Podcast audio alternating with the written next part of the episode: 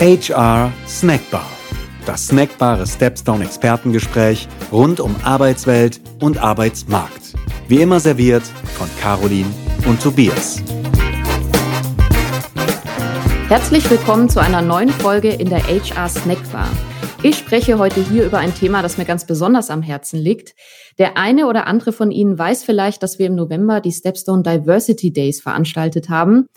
Insgesamt haben wir festgestellt am Ende der Diversity Days, dass das Thema Vielfalt auf extrem großes Interesse stößt. Und ein Wunsch, der immer wieder angeführt wurde, war tatsächlich der nach einem eigenen Webinar nur zum Thema interkulturelle Kompetenz.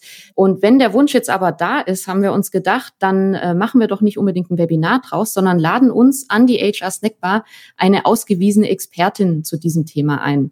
Und heute ist deswegen bei mir Vivian Ferreira zu Gast.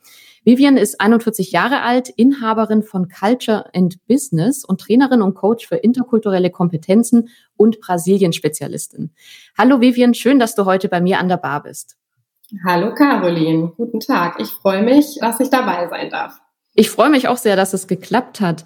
Du sitzt, glaube ich, in Bergisch Gladbach. Kann das sein?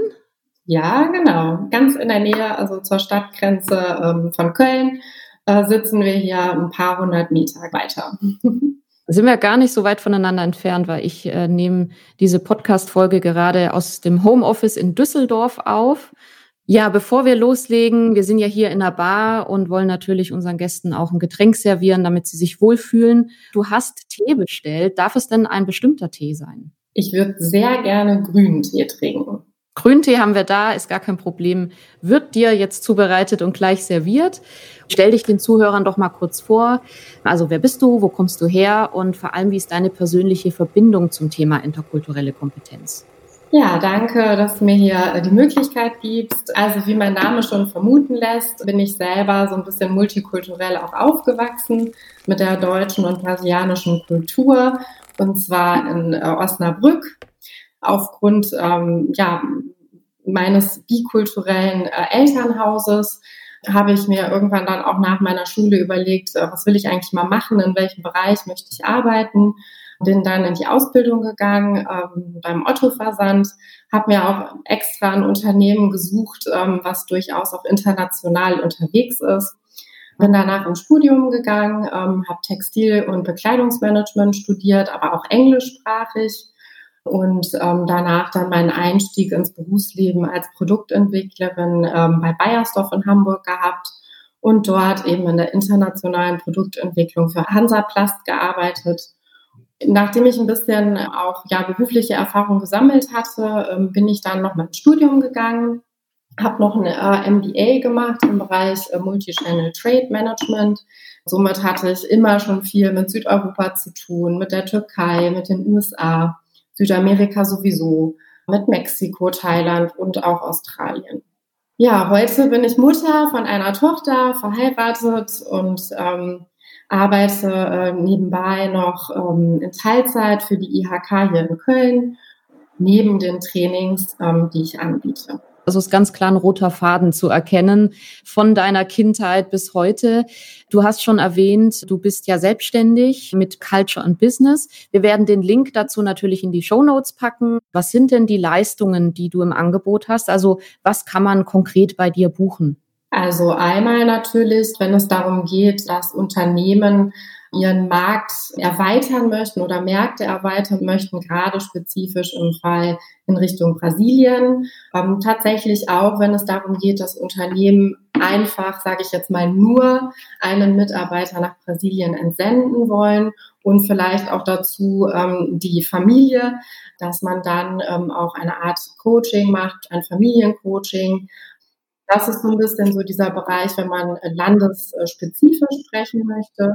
Und dann gibt es natürlich den ganz großen Bereich Willkommenskultur, Diversität, also das, was du auch schon angesprochen hast vorher, dass es darum geht, sich zu überlegen, wie ähm, können wir Diversität in unserem Unternehmen auch integrieren, wie passt das zu unseren Unternehmenszielen, ähm, was können wir da machen, welche Bereiche im Personal oder auch in der Organisation und Führung wollen wir schulen, wie können wir da einen Bedarf ableiten. Alles klar. Also ich würde mal sagen, ein ganz breites Spektrum, das du da abdeckst. Also da würde ich mal behaupten, da ist für jeden was dabei. Ähm, was mich noch interessieren würde, ich hatte dich ja vorhin schon angekündigt als Trainerin und Coach für interkulturelle Kompetenzen. Kannst du noch mal kurz sagen, was der Unterschied ist zwischen Trainer und Coach? Mhm, genau. Also im Prinzip ist ein Training tatsächlich dazu da, eine Gruppe zu trainieren und das Üben bestimmter Fähigkeiten auch ähm, in diesem Training zu fokussieren. Bei einem Coaching geht es mehr äh, darum, dass wir die Entwicklung äh, und Umsetzung persönlicher und beruflicher Ziele ins Auge fassen. Das, was ich gerade schon erwähnte äh, mit dem Thema zum Beispiel Auslandsentsendung, das ist ein hervorragendes äh, Thema, was man im Bereich Coaching nutzen kann. Aber eben auch, wenn Führungskräfte ins Ausland gehen, dass man die wirklich äh, spezifisch vorbereitet. Um es vielleicht noch mal kurz auf den Punkt zu bringen. Also was konkret haben jetzt Teams oder auch Unternehmen im Allgemeinen davon, sich mit dem Thema Kulturen beziehungsweise Kulturunterschiede auseinanderzusetzen? Also welches Konfliktpotenzial gibt es da auch aus deiner Erfahrung heraus, mhm. wenn man dies auch eben nicht tut?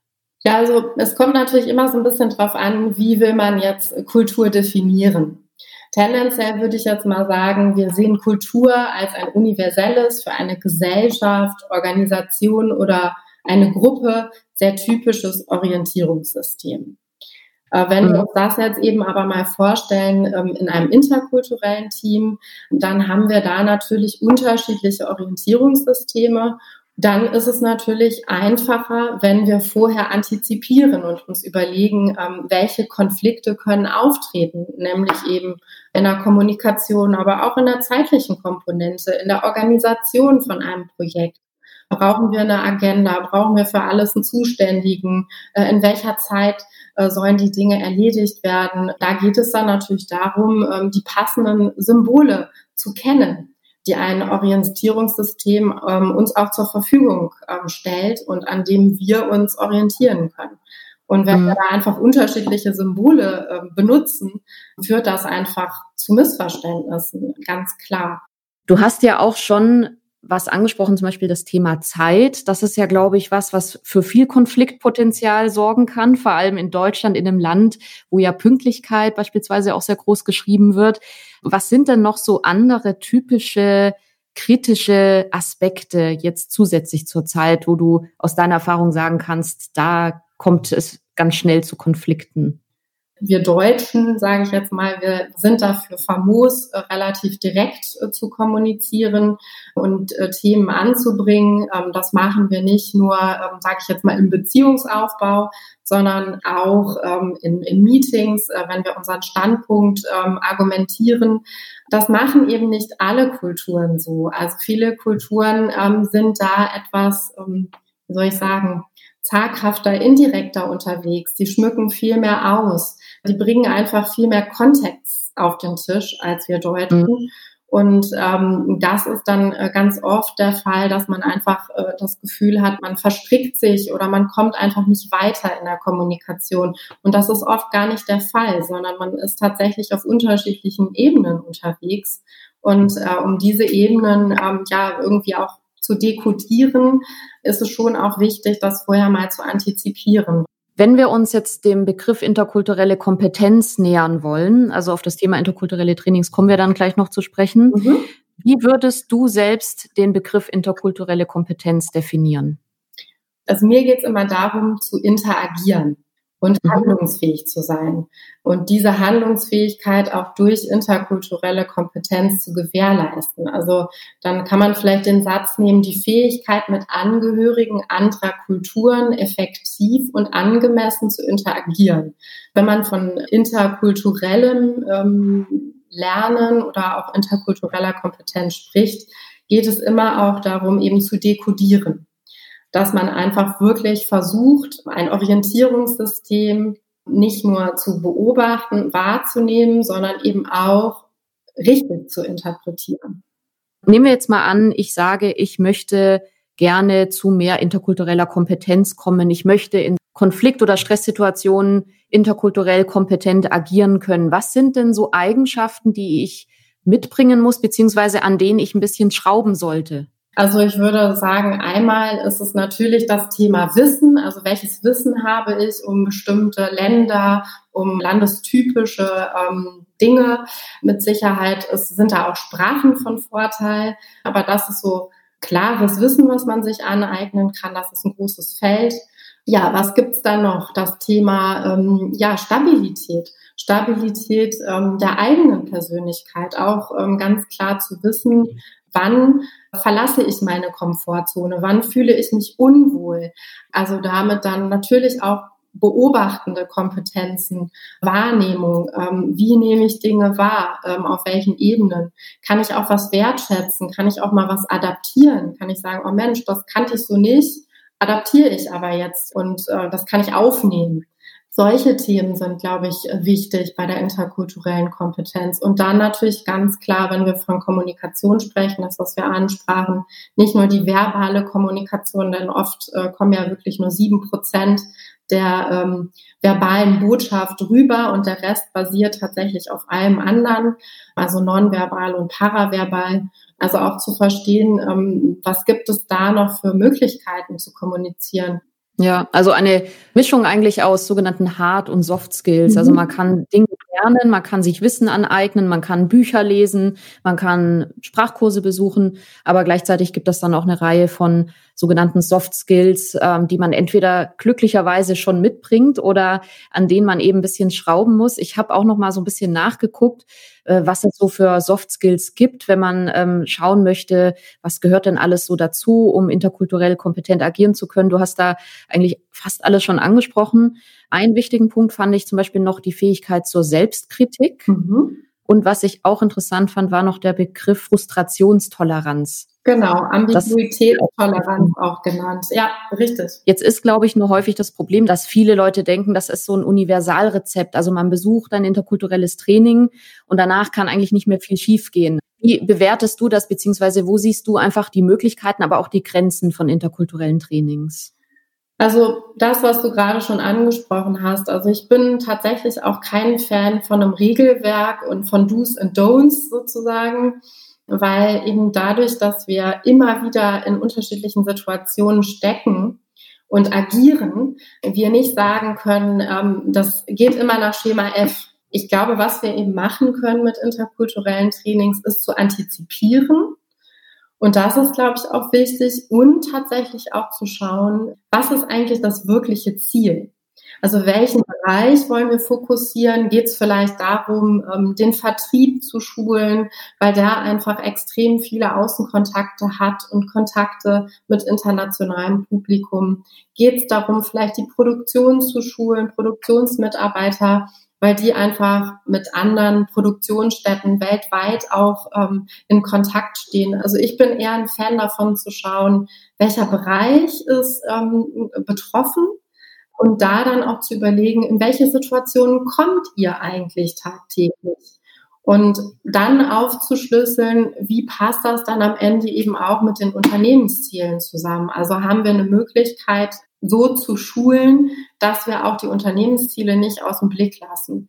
Also dieses systematische Integrieren von Trainings eigentlich in das Rahmenwerk der Unternehmensziele ganz klar dann von dir die Empfehlung, dass man halt nicht einfach einen Trainer einlädt und sagt, so, machen Sie mal ein interkulturelles Training, sondern dass man sich da schon ein bisschen mehr Gedanken zu macht, wer soll wie geschult werden und was ist das Ziel, was der Outcome und wie zahlt es eigentlich auf die Unternehmensziele dann ein. Absolut. Und wenn wir von Personalmanagement, sage ich jetzt mal, sprechen, ist es ja auch ein weites Feld. Ich meine, das fängt, ne, da, da seid ihr auch Spezialisten, fängt von der Suche an, also Personalsuche, die Auswahl ähm, von der Führung, ähm, Entwicklung bis hin zur Personalbindung.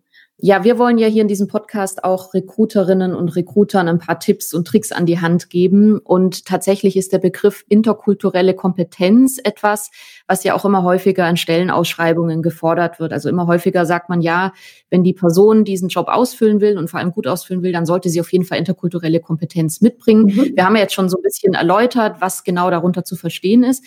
Aber jetzt nehmen wir mal an, wir laden als Recruiter oder Recruiterin einen Kandidaten ein, weil wir sagen, der macht einen guten Eindruck Eindruck, der passt so von dem, was er mitbringt. Wie könnte ich als Recruiterin oder Recruiter jetzt erkennen in einem Vorstellungsgespräch, ob jemand tatsächlich interkulturelle Kompetenz mitbringt? Also hast du da Tipps, was man da zum Beispiel abfragen könnte? Naja, also ganz offensichtlich sind natürlich so Themen, ähm, spricht die Person verschiedene Sprachen? Dann natürlich auch das, was wir auch schon angesprochen haben, in irgendeiner Art und Weise ein Auslandsaufenthalt, den man vorweisen kann und ähm, tatsächlich auch dazu ganz klar auch zu befragen zu befragen, wie war diese Erfahrung, wie hat die Person die wahrgenommen und auch dann im Prinzip rauszufinden, wie stabil geht jemand äh, mit so etwas um, mit so einer Auslandserfahrung, weil das ist ja immer so, immer wenn ich meine Komfortzone, ich spreche jetzt von mir, verlasse, muss ich das ja irgendwie ausgleichen, regulieren. Wie macht die Person mhm. das? Das ist bestimmt etwas, ein gewisser Grad an Extrovertiertheit ist bestimmt auch ein Zeichen dafür, dass jemand interkulturell auch, sagen wir mal, funktionieren und agieren kann. Ich wäre ein Fan oder bin ein Fan und rate eigentlich auch immer äh, Personalern, ähm, eine Situation, eine Simulation dem Bewerber an die Hand zu geben. Also tatsächlich eine konkrete Situation. Wir nennen es in Trainings gerne Critical Incidents ähm, also eine mhm. Art kritisches Erlebnis, was man mal hatte, was vielleicht auch in der Firma einfach mal passiert ist, aufzuschreiben in äh, ein paar Sätzen und den Bewerber einfach mal Stellung dazu nehmen zu lassen. Einfach mal okay. rausfinden, wie deutet er oder sie diese Situation, wie würde er oder sie mit dieser Situation umgehen, was wären die nächsten Schritte. Wenn man jetzt als Recruiter oder Recruiterin eine Stelle ausschreiben möchte, dann könnte man natürlich einfach reinschreiben, es wäre gut, wenn du interkulturelle Kompetenz mitbringst, aber vielleicht, wir haben ja schon ein bisschen drüber gesprochen, kann man das noch anders abfragen. Also eine Möglichkeit wäre in der Stellenausschreibung schon anzugeben, dass es von Vorteil ist, wenn man neben Deutsch zum Beispiel Englisch und noch eine weitere Fremdsprache beherrscht. Mhm. Natürlich kann man schon auf ein bisschen auch die Kompetenzen und Fähigkeiten auflisten, über die wir vorhin schon gesprochen haben. Also, dass man generell vielleicht eher, man kann ja das sogar reinschreiben, man sucht jemanden, der eher extrovertiert ist vom Typ. Man sucht jemanden, der vielleicht schon viele Auslandsaufenthalte hinter sich hat. Ich weiß nicht, haben wir noch was vergessen? Gibt es noch was, was man in der Stellenausschreibung noch mit aufnehmen könnte? Also mit Sicherheit kann man das Thema Kommunikationskompetenz auch nochmal nennen. Teamentwicklung wäre vielleicht auch noch ein Thema, also dass man einfach auch mal abfragt, haben Sie schon mal in Teams gearbeitet? Wenn ja, in welchen, in welchen Situationen gab es da Schwierigkeiten? Also ich glaube auch, das ist auch ein ziemlich griffiges äh, Thema, wo es eben auch ähm, sehr viele Beispiele gibt, ähm, die, ähm, wenn wir einen Bachelor oder einen Master mitbringen, irgendwie aus dem Managementbereich auch alle schon mal im Studium gehört haben. Also damit müssten die meisten äh, Bewerber dann auch was anfangen können. Ja, vielen, vielen Dank, Vivian, dass du heute in unserer HR Snackbar warst. Ich glaube, unsere Zuhörerinnen und Zuhörer haben heute eine Menge gelernt und konnten vor allem ihr Verständnis von interkultureller Kompetenz mit Sicherheit verbessern denn wir haben doch viele Aspekte dieses sehr, sehr komplexen Themas heute ansprechen können. Vielleicht bleibt also noch zu sagen, dass interkulturelle Kompetenz natürlich nicht nur im Beruf helfen kann. Wir haben ja auch gesagt, auch im Alltag ist es von Vorteil, wenn man in manchen Situationen interkulturell kompetenter agieren kann, also stressfreier aus manchen Situationen rausgehen kann. Das heißt, so eine Situation kann ja im Urlaub auftreten oder schon, wenn man Nachbarn hat, die aus einer anderen Kultur kommen. Mhm. Und ich glaube, was auch ganz wichtig ist, es gibt einfach kein Universalrezept für erfolgreiches und zielführendes, interkulturell kompetentes Handeln. Ich ähm, habe mich sehr gefreut, würde mich auch freuen, wenn wir dich mal wieder in der HR Snackbar begrüßen dürfen. Okay. Und wünsche dir auf jeden Fall noch einen schönen Tag und ähm, ja, bleib gesund und vielleicht bis bald. Ja, gleichfalls. Ich danke auch und ähm, hoffe, wir konnten den Hörerinnen und Hörern hier einen kleinen Einblick geben. Danke dir. Tschüss. Tschüss. Und schon wieder Sperrstunde in der Stepstone HR Snackbar. Wir freuen uns immer über ein kleines Trinkgeld in Form von Feedback, Anregungen und Themenvorschlägen unter podcast at stepstone.de. Frische Wissenssnacks rund um die Arbeit heute und morgen servieren wir unter www.stepstone.de slash wissen. Und für die After Hour zu unserem Podcast lautet die Empfehlung des Hauses www.stepstone.de slash hr-podcast. Bis zum nächsten Mal in der HR Snackbar von Stepstone.